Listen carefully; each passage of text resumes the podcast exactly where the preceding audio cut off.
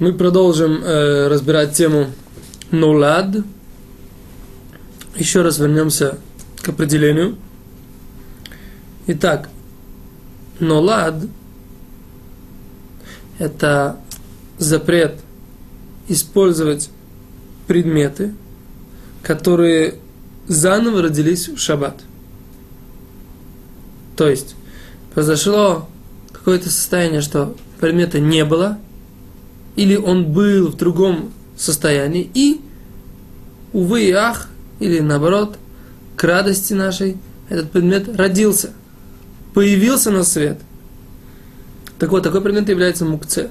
Мы говорили, что классическим примером может считаться яйцо, которое курица снесла в шаббат, или, э, например, один из предметов это э, когда у нас э, какое-то животное приказало долго жить в шаббат.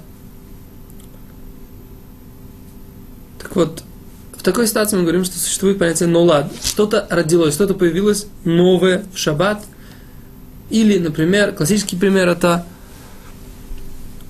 э, фрукты, которые выросли в шаббат. И их сорвали, например, для больного. Э, или, например, они сами упали. В течение шаббата они еще росли. На них есть то, чего в шаббат не было, какое-то, э, какое количество, какой-то нарост, который за этот шаббат был набран, или вода, которая сконденсировалась в течение шаббата. То есть это предмет, его не было. Теперь есть запрет его использовать. Есть запрет его, он является мукце, такой предмет. Мы уже разделили их на три вида. Э, сказали, что есть, которых не было вообще, как пепел, например, который образовался от э, с, сгорания дров, фрукты, которые росли на дереве, или, опять же, жидкость. Это, это полностью запрещено. Теперь сказали другую, другую вещь, которая была в течение шаббата, другой пример, другой вид э, понятия налад, которая была до шаббата, и сейчас ее, она поменяла какое-то свое состояние. До этого, например, это было кость внутри куска мяса, а сейчас осталось только кости. И теперь это только животные могут есть. И э, еще сказали мы, что есть понятие вещи, которая была в одном состоянии, но перешла в другое состояние. Например, это был сок с э, каких-то плодов, которые мы не выжимаем, но сок выделился сам. Выделился сам, мы можем его пить.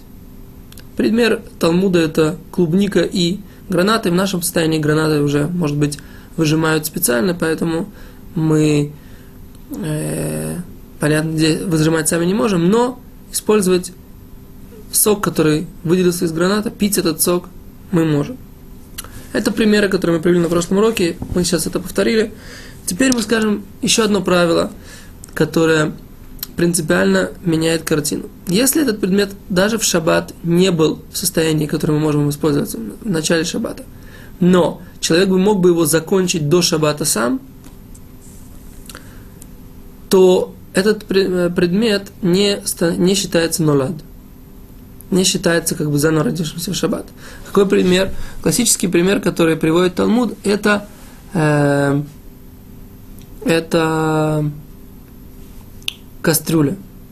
В шаббат, в начале шаббата она очень горячая, кипящая, использовать ее невозможно, потом она остынет. Можно было эти кастрюли остудить и до шаббата. То есть состояние, в котором они непригодны нам, не создает у нас ощущение или желание их отторгнуть, как мы говорили, а только э, этот процесс как бы делает временным возможность, не, э, что мы не можем сейчас конкретно в этот момент это использовать, но не отторгаем от себя этот предмет.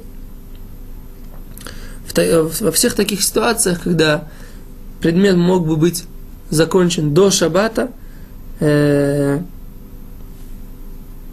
это, э, несмотря на то, что это подобно понятию нулад, например, мы поставили кастрюлю довариваться в пятницу, и в шаббат она доварилась.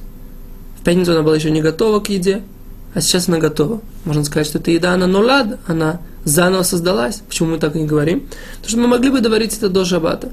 То есть, поскольку, поскольку этот процесс мог бы быть закончен человеком, в принципе он, дол, он э, обычно заканчивается человеком, то в такой ситуации человек не, от, не отстраняется, не отторгается от э, этого предмета. Это то, что касается вот этого запрета нулят. Приведем еще несколько дополнительных примеров. Мы уже сказали, каким э, видом нулад является труп животного. Например, корова, которая умерла, ее можно скормить в шаббат собакам.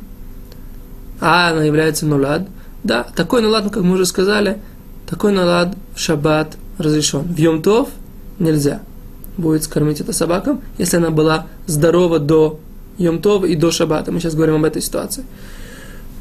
Если у нас был предмет, который мы использовали для определенного, для чего-то одного, например, ваза хрустальная, сейчас она разбилась в шаббат. Опять же, и сейчас можно использовать эти осколки для чего-то другого, не знаю для чего. Ну, предположим, для чего-то можно. В шаббат мы говорим, что это не называется нулад, и мы можем это использовать. А в Йомтов мы говорим, что это будет называться нулад, использовать это нельзя. В чем, в чем здесь нулад? Было одно использование, сейчас другое. Это родилось новое, возможно, новое возможно использование, но все равно мы не говорим, что этот предмет является нулад в шаббат. В Йомтов мы устражаем, как мы уже говорили, потому что мудрецы постановили, что Йомтов должен быть строже в законах Мукце, для того, чтобы мы понимали, что есть э, все те запреты, которые э, есть и в шаббат, кроме четко обозначенных запретов, э, разрешений, связанных с едой. Это то, что касается примеров и правил в э, понятии нулад с повторением и более четким определением этих вещей. И еще один пример, когда у нас создалось что-то, и мы все равно разрешаем это к употреблению – это, например, ситуация с э, подливой от рыбы. Например, у вас есть гефилта фиш, и вы выставили ее, э, сняли с плиты, через какое-то время она остыла, и у вас появилась подлива, превратилась в такой легкий холодец, как бы она стала из состояния жидкого, превратилась в такое за счет того, что много э, там, желатина, естественно, от этой рыбы она стала такой немного густым, эта подлива разрешена к употреблению, можно ее кушать. Почему? Вот ведь у нас здесь что-то создалось, было создано в шаббат.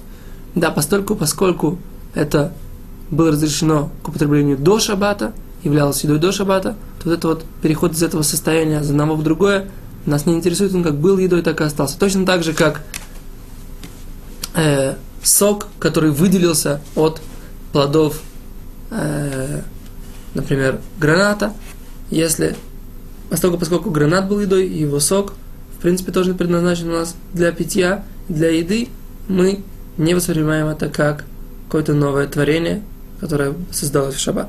Спасибо, до свидания.